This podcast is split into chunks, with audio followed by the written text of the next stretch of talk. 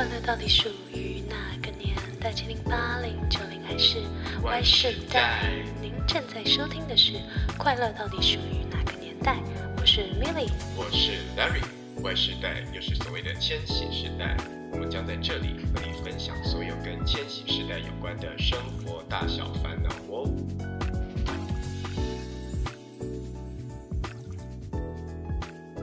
大家好，欢迎回到《快乐到底属于哪个年代》，我是 Milly。我是 Larry。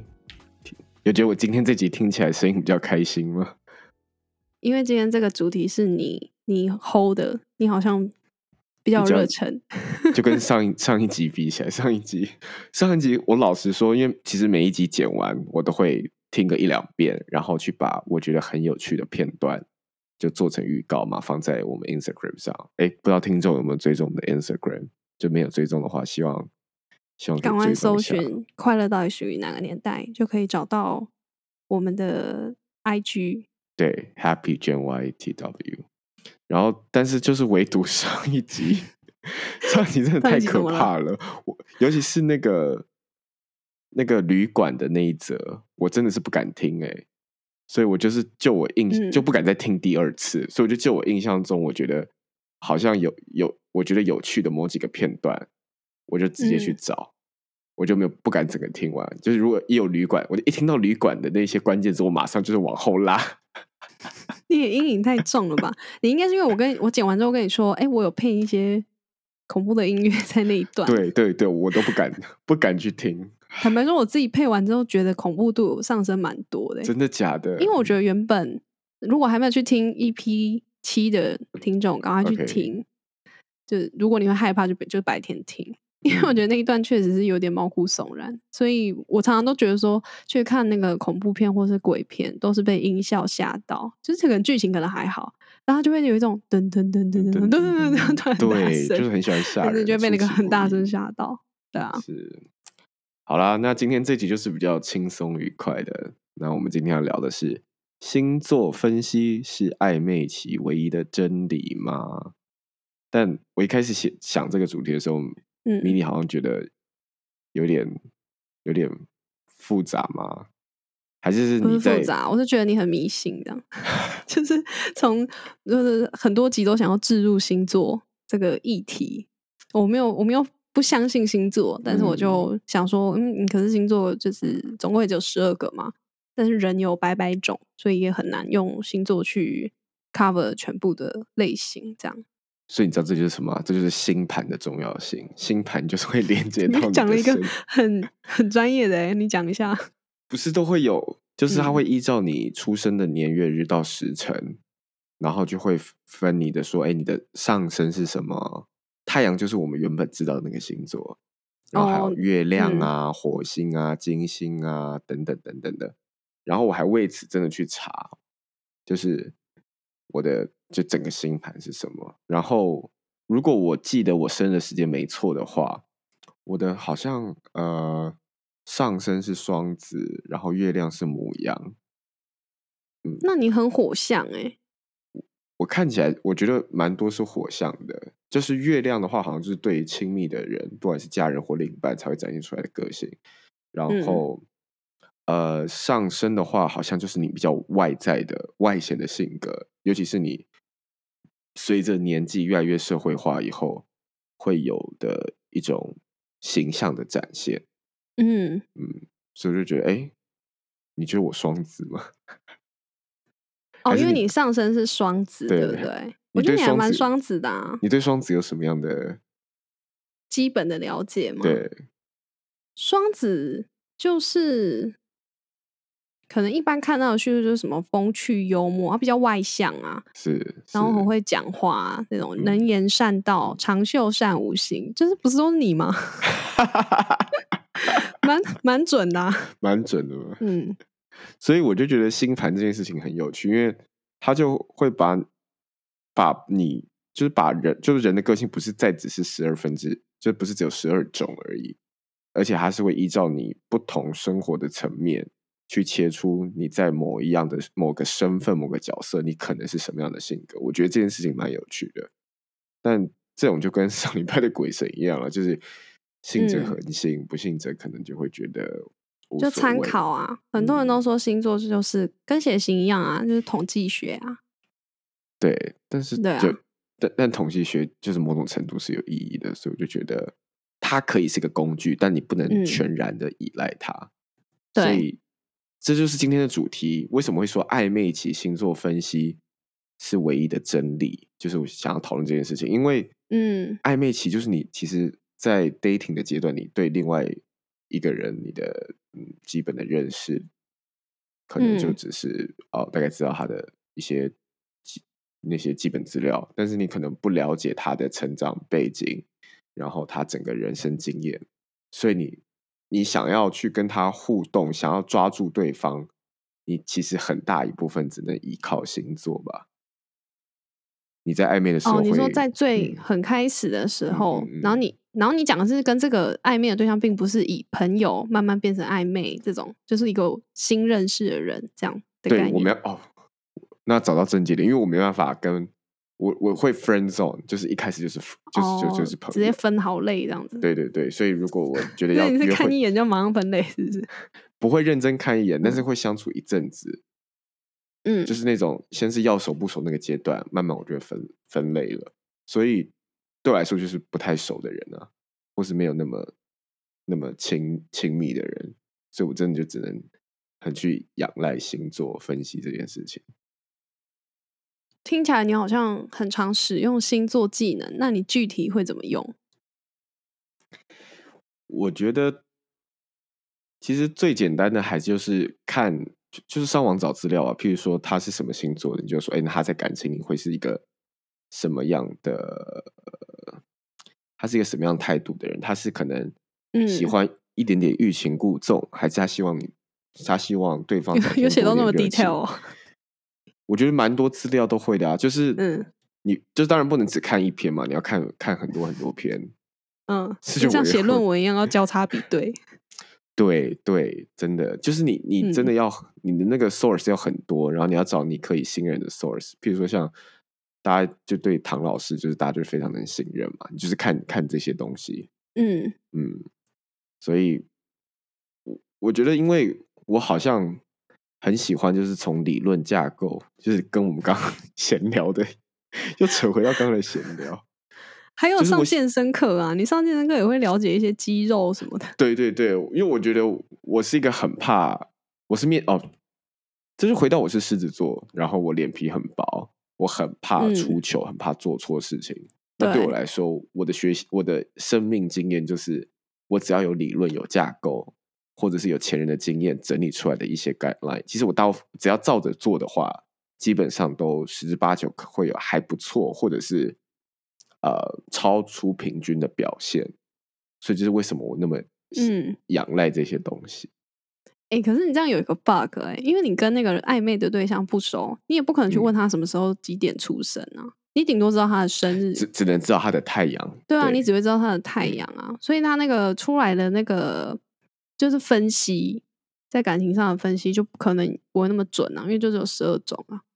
是真的就是十二种，但嗯，但可以了解自己啊。你可以了解自己啊，了解自己。就是我，我我虽然对方只能是十二，就十二种其中一种，那我自己可以是很 detail 的，所以我会知道我的月亮是什么，嗯，然后我的。我可能我有某些跟情感相关的星盘，其实我已经忘记有什么星什么星，可能跟情感也相关的。所以来说，哦，那我可以找哪些去搭配的？它可能它可以是一个大数法则，让你去筛选。你你所谓的搭配是指什么啊？比如说你太阳是狮子，你就跟适合什么什么太阳是什么星座在一起这样。对，像我太阳是狮子，然后我月亮是母羊，所以很显然的，我大部分其实会跟火象星座蛮合的。嗯，是是这样看吗？就是同向性的星座就会合吗？这个是很嗯，可能是某种大大该怎么讲？我就觉得就是，我觉得是火象吧，我不知道其他其他其他星象怎么样。但是火火象星座就是很热情、很直接。我觉得火象星座遇到火象星座的朋友也都会蛮蛮自在的嘛。我个人是火象，没有错啦。对啊。哎，其实我知道我的上升是什么，我的上升是摩羯。天哪，我不知道摩羯的。摩羯，我一开始觉得有一点点不像，但是我后来后来就是越长越大之后，觉得有有某个部分特质蛮像，因为摩羯座就是呃比较常被人家形容比较刻苦耐劳，然后会有计划性的去做一些事情，然后比较有毅力之类的。那当然不是所有的事情，可是可能在特定的某些事情上面，可能对自己的工作的要求，或者是课业上的学习。确实是蛮像这种这种摩羯座的形象，反而比较不像母羊座，因为母羊座的那个 形象是有点三分钟热度，没什么毅力，很容易放弃。对对对对对，对啊，所以这个我我也不会说我不信或不准，因为我觉得在我自己身上，我也觉得某部分是可以套用的。那你在感情上会套用这样的星座吗？呃，会会去参考。会去，就是大概会，因为只会知道太阳嘛，对方的太阳星座，对，那就是只会知道说，哦，这个人大致上的个性跟就是你讲的，他可能会稍微了解一下，可是我不会 查的很细啊，因为我觉得就是很累，反正这又回到太阳，就是那，就是实质上我又觉得这个很麻烦。OK，反正 anyway，我就是可能会大概查一下，然后了解一下，说，哦，那这个人可能感情上，比如说，嗯嗯。你举例啊，举例啊，举你实际的例子啊。嗯，好啊。好了好了，就是比如说，假设是双子座的话，可是刚刚已经讲过双子座，你有 dating 过双子座的人吗？有啊。你的你是 dating，那有你有交往过双子座的人吗？有啊。那你觉得双子座在 dating 或者在恋爱的关系是怎么样？就譬如说，他可能在越暧昧阶段是怎么样？他在交往阶段是不是就不一样？你觉得会有差吗？嗯，我我觉得我个人经验觉得说没有没有很符合双子座在网络上给我的资料。你说，就是因为很多人不是都会讲双子座的啊？对，你是在说你实际的那个 OK？因为可能很多网络上在会说双子座比较怎么怎怎么讲花心啊，然后嗯，就是。诶，是讲什么？反正类似那种很很容易，就是会呃，他需要很很有趣，就是对方是要一个很有趣的人，不然他就觉得很无聊，他就会他就会闪人，或者是他可能会忽冷忽热之类的这种这种叙述。是啊，我有遇过是哎，对，可是我觉得那个就是不是完全适用每个人嘛，对对啊，所以我自己的经验，我觉得这个部分我觉得不太符合，但是嗯。其他的，因为我觉得这个东西就是我个人比较 比较没有什么很丰富的经验去做双，就是实那个看到的资料跟实际上的比对，我也很难跟你说有多少 percent 是准的。可是我自己觉得，我个人经验我觉得没有很准，就是感情上去 Google 或什么的。我觉得我遇到的很准，那这一集该不会就是？我主要分享我的经验吗，因为我先讲，我觉得合的好了。我觉得合的一定是火象星座，大范围是合的。我就就是可能比较热情，比较直接。但呃，就是像我遇过母羊座的，我就觉得很热情，然后很直接。嗯，然后我遇过跟我同星座的狮子座也是，但是我自己就觉得狮子座，呃。狮子座要看他有没有被训练过，或是他有没有自己有呃把自己的棱角有磨的比较比较圆滑一点。就是我遇到的那个狮子座，就是比较太棒了，他听不太懂中文，所以我可以直接讲，就是我遇到的那个狮子座，他是很，他是某一种某一种的呃生命经验，让他在某一个部分有一点点自卑。所以变的是他那部自卑的部分，他会武装起来，甚至是有刺的，甚至会是去呃，我不能说是攻击别人，但是他可能就会有一种偶尔会显露出比较高高在上，然后颐指气使的语气。但是为了不要让自己受伤，或是被发现他不足的那一面，对对对，他会变得很刺猬。所以我觉得当这个部分对应到了我刚好也是狮子座，我我我不能接受这么这么这么有这么有攻击性太攻击性，就是对对对，很 aggressive 的那种，嗯的互动方式，我就我会不爽，然后我会觉得我整个人被冒犯，我觉得你没有你没有你没有尊重我，因为可是你你打断一下，因为你这个是不是已经交往了？在那是暧昧期会出现的吗？要那你们应该不会走到很后面啊，就暧昧完就结束了。哦，对，这个暧昧期不会出现。对啊，所以他完全在暧昧期之后看星座没有用哎，因为他会假装他自己是另外一个人格。可是这个就是狮子座人格，因为暧昧期狮子座不会那么 aggressive 啊，他不他不会他不会带刺啊。这个也是狮子座人格，他他不会带刺啊，他他在追求一个人或者是他在暧昧的时候，他不会，他一定不会带刺的，他是尽可能的要呈现自己最好的一面，因为他不确定嘛。哦，对不对？展可是展现自己好的一面，应该每个星座都会吧？如果他在就是他有认真要暧昧的话，有要往前往下走。双子座可以很随性啊。我觉得没有哎，我觉得那个是看他认不认真哎。哦，也是。还是你遇到那位很不认真，所以你觉得也有可能啊？对啊。那我要再讲一个，我觉得巨蟹座。哇，你真的经验很丰富哦。没有没有，巨蟹座的，该不会十二星座都有收集吧？真的没有，真的没有。好，巨蟹座怎么样？巨蟹座的人很犹犹豫不决，就是你是说暧昧的时候？优柔寡断，呃，优柔寡断。我不要帮你剪掉。优柔寡断，犹豫，犹犹。我要说犹豫。怎样？巨蟹座那位有在听吗？是不是有在听？所以你很害怕。在听吧。哦，就是犹豫不决，优柔寡断。对。你是有速度卡关，觉得很阿杂，是不是？不然怎么会就是特别讲巨蟹座？嗯。那个时候，某种层、某某种、某一个、某一个层面来讲是比较棘手的状态啦，就是那个状态不是很很 smooth，所以的确对我来讲是比较急躁。然后我觉得像这种棘手的状况的话，狮子座是倾向，或者是我个人倾向，就是一个就想赶快找到问题，想一堆法子把它解决，不管是有没有继续，或者是想要怎么样，但是。我觉得巨蟹座，甚至是我朋友，都会也也也也类似哦。就是只要在感情上，他们可能不管是在暧昧阶段，或者是在已经交往的阶段，他们可能也会有，嗯，可能自己考虑期很长，观察期很长，考虑期很长，观察期很长，闷着不讲，然后最后就是突然唰大爆发。你是说他有不高兴的事，会会闷在心底啊？对对对对对，嗯。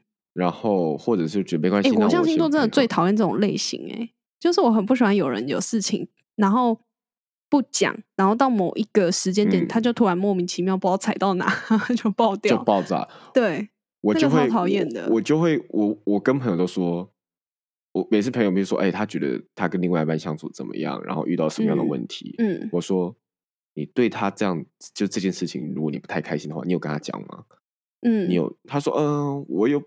我有表现出可能比较没有那么像以前那样那么活泼或是什么什么，他应该大概知道吧，或者他自以为有间接表达，对，或者是他看到我可能有采取某一个行动，他应该知道。但是很有些星座，或者是甚至某些男生，他可能我觉得女生啊，这样会不会很有种性别的一个刻板印象？但我觉得，我觉得有很多男生是。是他们可能没办法感觉到那么细腻情绪的变化，对，这是实话，没错。他所以他就是说，他希望另一半是要很斩钉截铁跟他讲不舒服在哪里，或者不开心的点在哪里，要直接一点。所以我就说，那这样你会不会对你的另一半不太公公平？就对，就是跟有一些巨蟹座或者有巨蟹座性格的人这样说，因为你都不讲的话，你就突然啪大爆炸，那另一半就很错愕说哈。原来你这个点不爽这么久了，但可能巨蟹座或者某些类似巨蟹座性格的人，他们心里是说：“我其实忍很久了，我一直这样配合你，然后我我有点委屈自己，然后我有在暗示你，你怎么都感受不到，就是有点自己觉得自己忍让，然后希望你会起自己自动自发的改变，殊不知就是 对方完全没有发现。”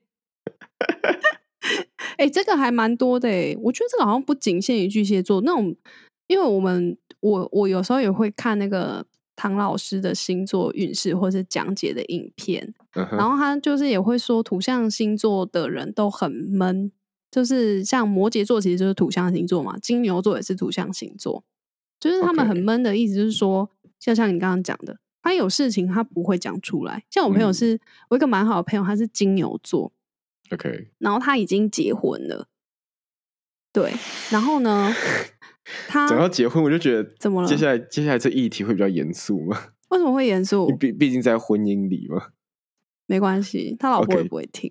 OK，继续。反正反正他有，嗯，反正他有偶尔啊，也没有很长，因为他我就说，因为土象星座其实个性比较闷嘛。所以他其实原本就不是属于那种话多或者是爱抱怨的人，但因为我们认识非常久了，所以他嗯偶尔跟我吃饭的时候，他就会跟我 complain 一下他老婆的事情，但也不是什么大事，像是哎也不能说不是什么大事啊，具体我有点忘记了。只是后来后来我觉得我有时候我也我也会像你一样，我就会跟他说：“那你为什么不跟你老婆讲？”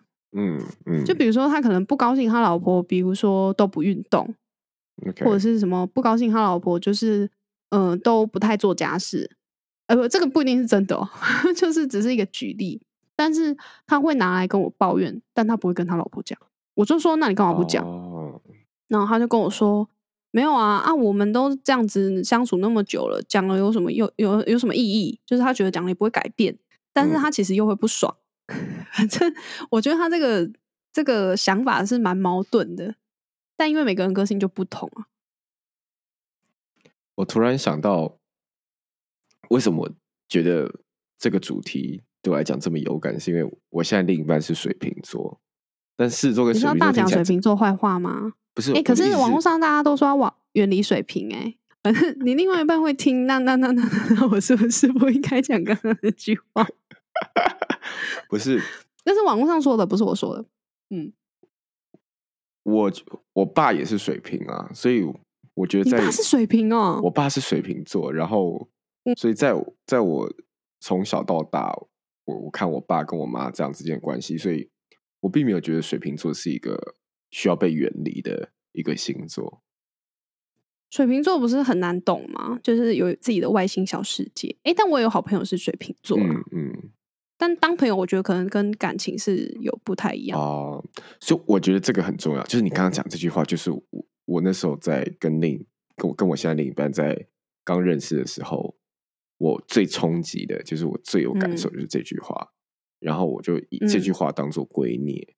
就是当然有时候我可能会遇到，譬如说，可能那时候呃，比如说互动方式可能是我比较热情，他比较冷淡。但是有时候狮子座就会很容易不小心就要一直 push，一直 push，就是要给予，这就是很很典型狮子座。但我觉得对方可能他就是在他的世界里，或者他在他的他的一个他在他的瓶子里，对，他在他的瓶子里，所以他就是他也没有，他或许不会觉得很有压力，但是他当下不想回你就不想回你，他想要做完他自己的事情，或他想要抽离，他就想要抽离。所以如果是做很焦焦焦很。很很烦躁，很焦，很着急，然后就是给的有点夸张的话，我觉得多少会会跑走。所以你现在讲的是暧昧阶段，还是指对对对相处的时候也是暧昧阶段？相处的时候，我觉得也也也也是的啊，就是暧昧阶段的时候这样，所以说我就会稍微忍住一下，就不会。等一下，所以这个部分你是从你爸习得，还是从网络上资料习得？从网络上资料习得。嗯，就你就对我来讲，水瓶座就是我水瓶座唯一一个认识就是我爸。我从小到大，水瓶座的好友比较少，可能到研究所才比较多。但那之前，大部分我的好朋友比较几乎没有水瓶座的人，所以我对水瓶座很空泛，然后就对水瓶座了解很很很缺乏吧。因为只有我爸一个这样的 role model，然后又被网络上，而且你也不会去问你爸说：“哎，那如果是你谈感情会怎样？” 也蛮尴尬的。不知道哎，对我我我跟我我我家人不会聊这些，嗯，我只知道我爸被兵变过，为什么你会知道？我妈就会拿这个开玩笑，嗯，OK，哎，总之总总之就是刚刚讲到什么？哦，对，所以说跟另一半在暧昧阶段的时候，就了解他水瓶座的性格，所以我就把狮子座的部分忍下来。但我觉得其实某种程度好像是好的，就是我现在是不是事后诸葛？就是因为已经开始修成正果。对啊，但我觉得如果太有压力的话，对方应该会想逃，水瓶座可能会想逃，或者是你不给他，让他在他自己的世界里，呃，放松，或者是他在自己的世界里打转，你就直接想把他拉出瓶子外的话，我觉得应该水瓶座的人会觉得被。干涉的很不舒服吧？哦，因为水瓶座好像十分爱好自由，对。然后他们他们的如果他们进入到他们自己，呃，他们很需要有自己的空间。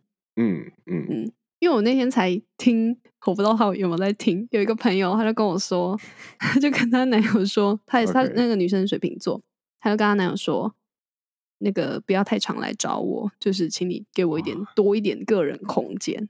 我说哦，这样有点伤人，但是很水瓶座的 style，就水瓶座确实好像呃在个人空间上面是需求比较大。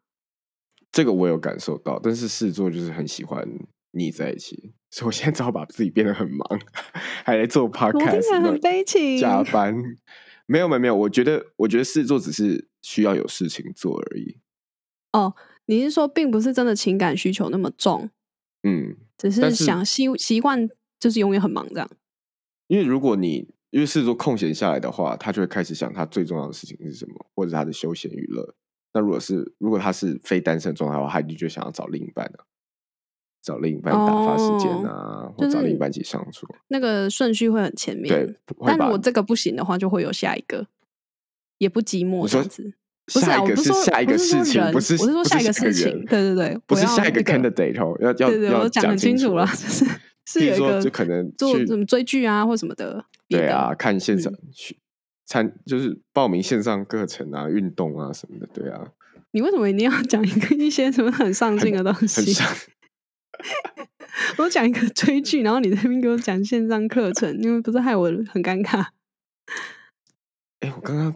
我刚刚就是想到，就是后来其实，在在一起的时候，他也是会有这样的需求，所以对我来讲，我觉得，我觉得我能做到的尊重，就是我觉得，呃，我我非常，我觉得就是人都是自由的个体嘛，就对，人都是独立的个体，都有一定的自由，所以我真的不能限制你说，为什么你这时候就不理我？你为什么不能就这个时候跟我有有所互动？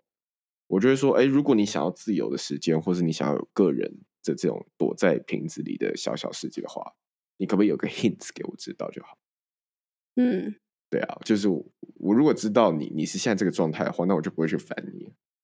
嗯，可是我就有一个朋友，他就跟我说，她跟她男友交往应该有两三年吗？反正算蛮长的一段时间，但她至今还是。嗯，没有办法很适应她男友的，就是在有争吵时候的的的反应，因为她说她男友就是摩羯座，她自己是天蝎座，然后天蝎座，呃，我我不太确定天蝎座吵架的时候是不是也也会跟他一样，但是因为我也只有这个例子，所以他就说他是那种跟我们比较像，就是会想要把问题直接讲清楚。对，然后直接拿出来讲，当下就解决，然后有不爽就发泄，这样。可是因为她男友是那种不爽的话，他一开始刚交往的时候是选择冷战，冷战就是一个大狮子座或火象不行，我觉得对天蝎不行，天蝎没办法被冷战。对啊，因为他没有办法掌控他，因为冷战就是他他也不会传讯息，然后也不太会回的状态。好，然后。到后来有比较进步，可是他的进步就是他还是一个很闷的星座，所以他不会，他没有办法当下在有情绪的时候跟你好好把事情讲清楚，他做不到，他就是需要自己去消化那些情绪。而且我还问我朋友说，所以他不爽的时候，你没有，你不能去就是嗯，可能撒娇或安慰他，让他情绪变好，然后你们就可以谈嘛？他说不行，因为他以前就是试过了，但是。她男友真的就是属于那种，他不爽的时候，你就是让他缩在一个角落，然后你就是完全不要管他。完全不要管他，然后你他就是你真的就是要等他自己处理好、消化完他的情绪，好，然后他就会出现，他就会直接在自己出现，然后才看要不要谈，就是也不一定会谈呢。所以他们吵架那件事可能就会让他过去这样。我我好奇问他，他男友需要冷静的时间通常都多多长？现在好像有变短啊，但我之前知道他们最长冷战有一个礼拜吧。哇塞，一个礼拜就是都没有任何联系那种。那再来嘞？再来是什么？就最近比较好是多多，就是大概几个小时啊。哦，几个小时可以，就是比较比较人性化，或是比较符合大众的一个可以接受的。但我那时候就跟他说，我有点无法理解这个这个方式，就是因为我我没办法。嗯，我突然想到一个朋友，希望他不会听我的 podcast。我们我们还不错。他是金牛座，金牛座跟摩羯座是不是都是都是土象星座？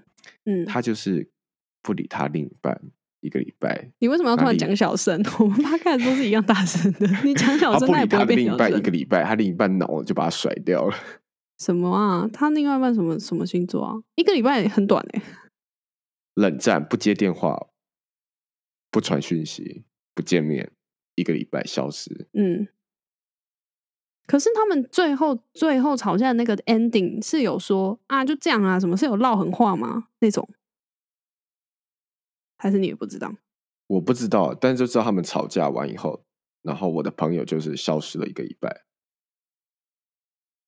然后她男友就直接放生她，他的另一半，呃，我我朋友是男生，然后他的另一半是女生，对他他他的女友就直接就好像不知道是用什么方式，就说那那就分手吧。你说在一个礼拜之后，对，在一个礼拜之后，可是他女友还算蛮有良心的，还有跟他讲啊。对，哎，还是他女友是想要用这个方式叫他不要再冷战了，还是没有就认真要分手？我觉得应该是，我觉得他有人可以，我我如果被一个礼拜这样对待，我不行哎。所以我觉得我朋友很强啊，而且他还是控制欲最强的天蝎座哎。他说他真的在他的前几任他完全无法，可是这一任他就是。有点学习包容跟互相退让忍耐，这样就是他也自己学习说啊，不要控制那么多，然后对方也学习说，就是多试出一点讯息，让对方知道你自己在想什么。可是终究他们个性实在差蛮多，所以有很多时候还是会有一些隔阂啦。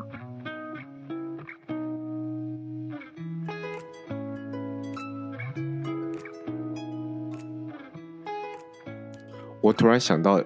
刚刚我们讲到一个 take away 是可以给我们的听众的，就是我们都会很习惯的去看说哪个星座跟哪个星座可以很配，嗯，那这个是原始的嘛？但人在就是在成长的这些经历当中，一定会让这些个性有自己独特的一面出现，或者是你懂得怎么去跟你原生的个性相处。就像是我可能有我很试做一部分，但是我会修饰的，或者是我试着去。呃，压抑或排解成不同的原本是做的样貌，所以说有时候可能你真的就是爱上这个人，你就是喜欢这个人，那他可能不一定是星座跟你完完全全最 match，但我觉得这不要紧啊，因为重要是如果你可以知道呃彼此有符合哪些那个星座该有的特质的话，那你可以选择去找到一个比较好的方式来配合配合他这样的性格。那个就是我觉得身为成熟的大人应该做的事情。对，就是其实重点好像不是说一定要找到跟自己百分之就是那个最速配那个星座才能在一起，应该是呃不管是哪个星座，但是就是你喜欢的那个人，你可以透过星座这种比较算大数据的方式做，有对这个人有一些初步的了解。因为讲实在话，我们我们身边的朋友不太可能十二星座都有嘛，就是真的跟你要好的。所以一定有某一些星座是你真的不了解，然后但偏偏你你就是刚好想要跟这个人在一起，或是你们已经在一起了。那有些地他的地呃，就是呃，他对一些事情的看法、处理的方式，你可能一直没有办法 get 到，就是为什么他会这么做。我觉得那那种时候，透过星座，或者是透过一些心理学的书籍，就是不是会有什么人格嘛的分析。E N F J 哇，是那是哇 是那个对，就是那种的。我觉得某种程度会比较去帮助你去了解对方，因为我觉得了解其实是能够呃站在对方角度去想的第一步。然后当你能够站在对方想的时候，你才有可能去协调出可能双方都可以接受的相处方式，或者是互相退让，这样子就是感情才会比较长久的走下去，然后彼此也会比较开心。嗯，那回到我们今天的主题，就是呃，星座分析是暧昧期的唯一真理吗？那看起来，我觉得在刚开始你不熟悉对方的时候。星座分析可能是一个可以一开始仰赖的工具，你可以分析你自己，可以分析你在呃想要更进一步认识的人，但是在认识的过程当中，你可能是要去去无存菁吧，就是他符合那个星座某些特质的话，那你多去留意他这样的个性是需要怎么样的被对待，或者是他享受什么样的关系，他在什么样的状态下，这个个性会。这个个这个个性在什么样的状态下是最开心的，是最舒服的？他喜欢怎么样的被尊重，或是被爱的那种方式？可能从这边慢慢、慢慢、慢慢去深入的了解。然后，当你越了解对方他的真实的性格、他的生命经验、他的成长背景、他的工作、他的学业等等以后，他就会是一个逐渐完成的那个一个样子。所以，他一开始可能是一个骨架，或者是一个。是一个一个呃，我可以说是有点乐高积木的那种基基础的杆子，但是你可以慢慢慢慢，你越越认识它，它会拼出一个不同的形状，它不是只有单一个形状而已。所以，嗯，觉得不能只仰赖星座分析啦，最重要还是你实际跟他相处后，你你的感受要去让这个星座分析是有血有肉的，嗯。因为我觉得，其实，在暧昧期的阶段，要观察的东西还蛮多的。比如说，我可能就会观察他是怎么跟朋友相处的，或者是他是怎么跟家人相处的。OK。还有，我觉得还有一个很重要的点，就是他面对压力的时候，他的反应是什么？他是怎么处理？他会不会跟别人沟通？那可能就是这个压力，可能是来自工作，可能来自生活中的一些可能经济压力啊，或者是。就是各式各样的压力，我觉得一个人处理压力的方式，对我来说，我觉得蛮重要的。就是某种程度，我会觉得那是这个人他是不是一个成熟的大人的一个一个象征。因为 真的是有些人他会逃避问题，然后放在那边不管，这是一种有点不负责任的那样。嗯，也不是说他不负责任，而是说他就是。不是会想要直接去面对，那那就是会有点像巨蟹座那种，就是他不会讲，他如果遇到我们两个有问题，但他不会讲。那我觉得这种相处方式对我来讲，我就会比较不能接受。那我觉得有些东西不是说都完全不能磨合，只是很多东西是他根本的价值观，跟他就是可能长到二十几岁、三十几岁，他就是这样子生活的。那就要。看你，你有没有信心去用你的爱融化跟改变，或是你有没有愿意包容、接受这样，对啊，所以其实有蛮多东西在暧昧期要好好的去观察，不然的话就会遇到恐怖情人。没有啦，不一定啊，就是嗯，就就会是遇到一段不开心的恋情，就是你自己可能会过得比较辛苦啦。是，对啊，但正面思考。就是，就算遇到不开心的恋情，那代表你有更了解自己需要什么，你知道你在感情需要。我们有需要这么正向吗？哎，我们的我们的频道是快乐到底属于哪个年代？所以我们觉得正向思考可以帮助我们 Y 世代的听众。嗯，即便是在不如意的时候，也能找到那个可以呃，对于未来一个快乐的想象跟一个一个清楚的道路。嗯。这是我们的宗旨吧，就是帮助大家找到 happiness。对啊，因为我们在试播节有说，我们是大家匿名的好友，很希望可以收到大家的故事。对，如果跟星这一集的星座有关也很好，没有关也没关系，任何的想法或意见都欢迎。就是我们我们到之后把 mail 也放上来，如果大家想用寄信。或是你要跟我分享鬼故事，我也很开心。哦，那真的只能只能请 Milly 听了，嗯，只能请 Milly。我会很很开心收到你的亲身经历的鬼故事。嗯，那希望大家，呃，可以找到跟自己很很速配的星座。那没有找到的话，就用更多的生命经验跟理解去成就这段 感情。什么鬼啊？那是一个很老成的结尾。OK。以上就是我们这集的内容，希望你们会喜欢我们分享的主题。欢迎大家订阅跟分享我们的频道。另外，跟大家工商一下我们的 IG 账号，搜寻“快乐到底属于哪个年代”，或者是打 “Happy Gen Y 底线 TW” 就可以找得到。如果你们有烦恼不知道找谁诉苦的话，欢迎到我们的 IG 账号咨询小盒子，我跟 Milly 可以分享我们的经验给你们听哦。那我们下周见啦！下周见喽，拜拜拜。